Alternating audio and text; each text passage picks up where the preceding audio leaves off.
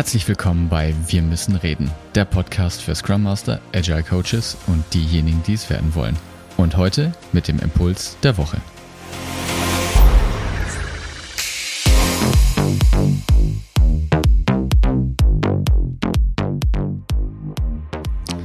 Hallo und herzlich willkommen zu einer neuen Folge beim Impuls der Woche. Schön, dass du diese Woche auch wieder mit dabei bist.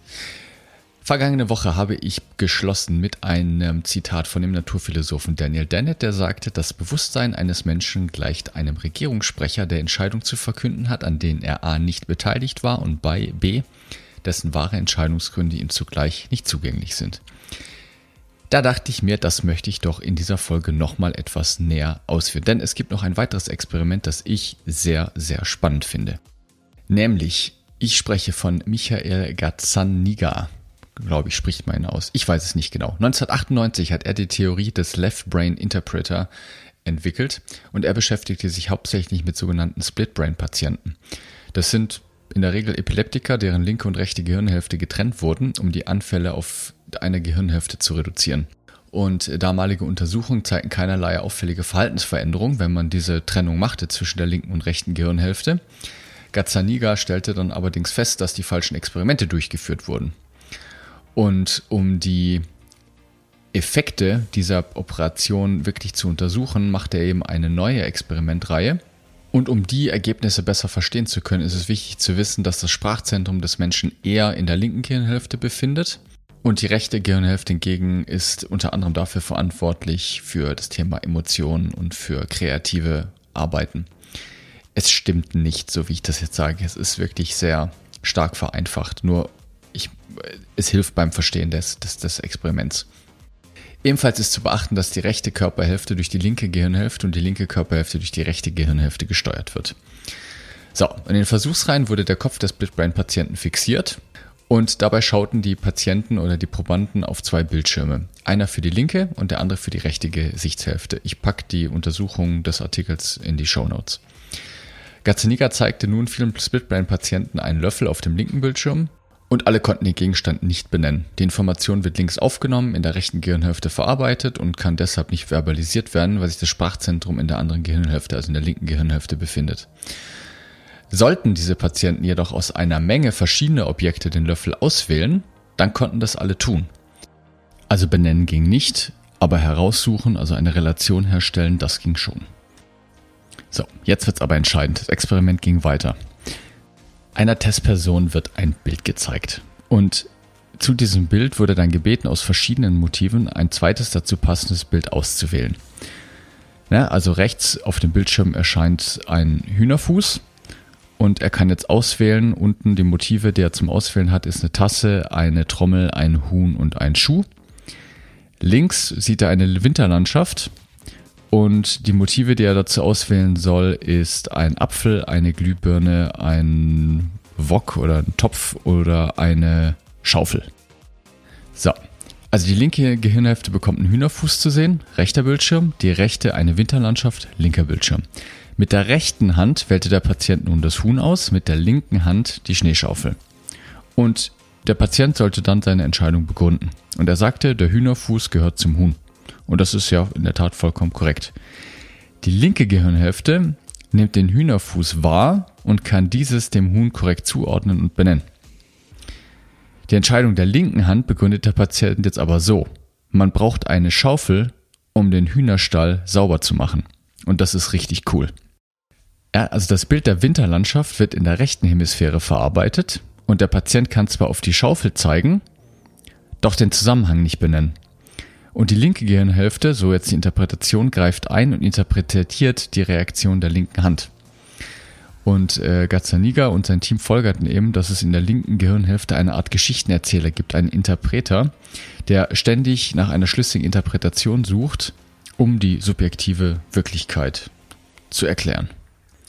Also nochmal zusammengefasst, das mag jetzt hier beim Podcast auditiv etwas schwer sein, ne? aber die Ergebnisse sind der Hammer das Bild des Hühnerfußes, ja, also er sieht auf dem rechten Bildschirm den Hühnerfuß. Das ist das rechte das rechte Gesichtsfeld. Das Bild des Hühnerfußes wird in der linken Gehirnhälfte verarbeitet. Dort befindet sich auch das Sprachzentrum und vermutlich ein Bereich, der die Art Zusammenhänge herstellt, also interpretiert. Und der Patient ist in der Lage oder der Proband ist in der Lage, den Hühnerfuß dem Huhn zuzuordnen. Soweit, so gut. Auf der linken Bildschirmseite sieht er eine Winterlandschaft, wird also mit dem linken Gesichtsfeld wahrgenommen und in der rechten Gehirnhälfte verarbeitet.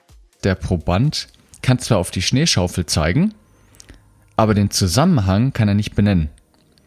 Und jetzt springt die linke Gehirnhälfte ein und sorgt für eine plausible Geschichte, um die Entscheidung, dass er die Schaufel gewählt hat, zu rechtfertigen oder zu erklären. Das Gehirn ist ein, quasi ein Geschichtenerzähler.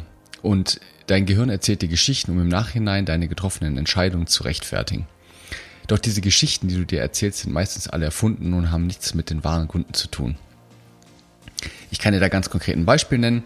Ich würde mich als audiophil bezeichnen. Deshalb mag ich auch zum Beispiel Podcasts sehr, sehr gerne und bin jetzt nicht unbedingt auf YouTube unterwegs. Ich liebe guten Klang, ich höre gerne Musik. Ich habe in meiner Vergangenheit gerne Musik gemacht. Ich war in einer Band unterwegs.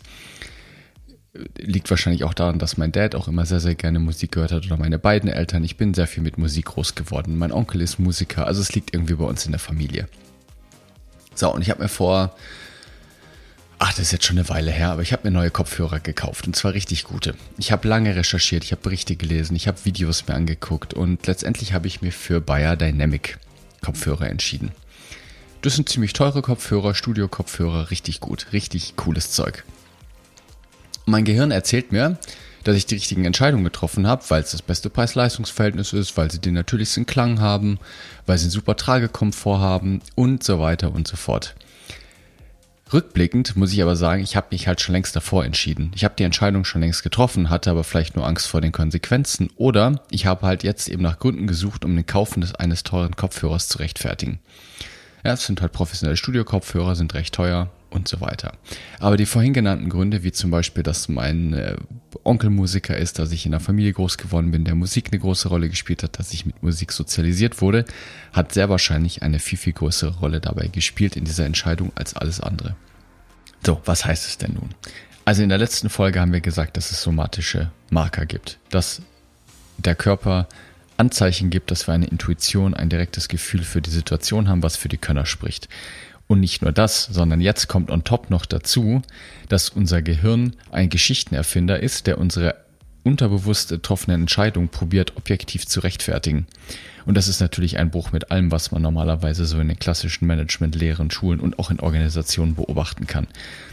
Es wird überall versucht, den menschlichen Aspekt aus Entscheidungen rauszunehmen, so wie es auch zum Beispiel Daniel Kahnemann in seinem neuen Buch Neues gemacht hat, was ich persönlich nicht sinnvoll oder nicht gut finde, genau aus diesem Punkt. Ich halte es für keine gute Strategie aus eben benannten Gründen, den menschlichen Aspekt aus Organisationskontexten herauszunehmen, weil es eben doch einen Unterschied macht, wer die Aufgaben macht. Es braucht nun mal Könner, es braucht nun mal Talente. Und wir können tun, was wir möchten. Entscheidungen werden sich nicht objektiv fällen lassen, solange sie komplex sind.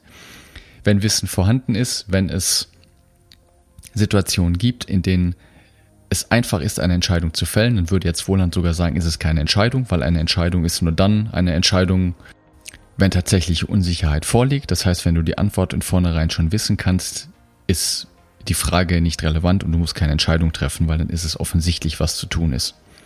Long story short, hört mehr auf euer Bauchgefühl, vertraut auf eure Talente und versucht zu erkennen, wann ihr euch selbst Geschichten erzählt. Das heißt, bei den nächsten Geschichten, wenn ihr versucht, eure Entscheidung zu rechtfertigen, wird dir ab heute und für alle Zukunft bewusst sein, dass dein Gehirn dir wieder Geschichten erzählt und du ab heute nicht mehr auf diese Geschichten reinfallen musst.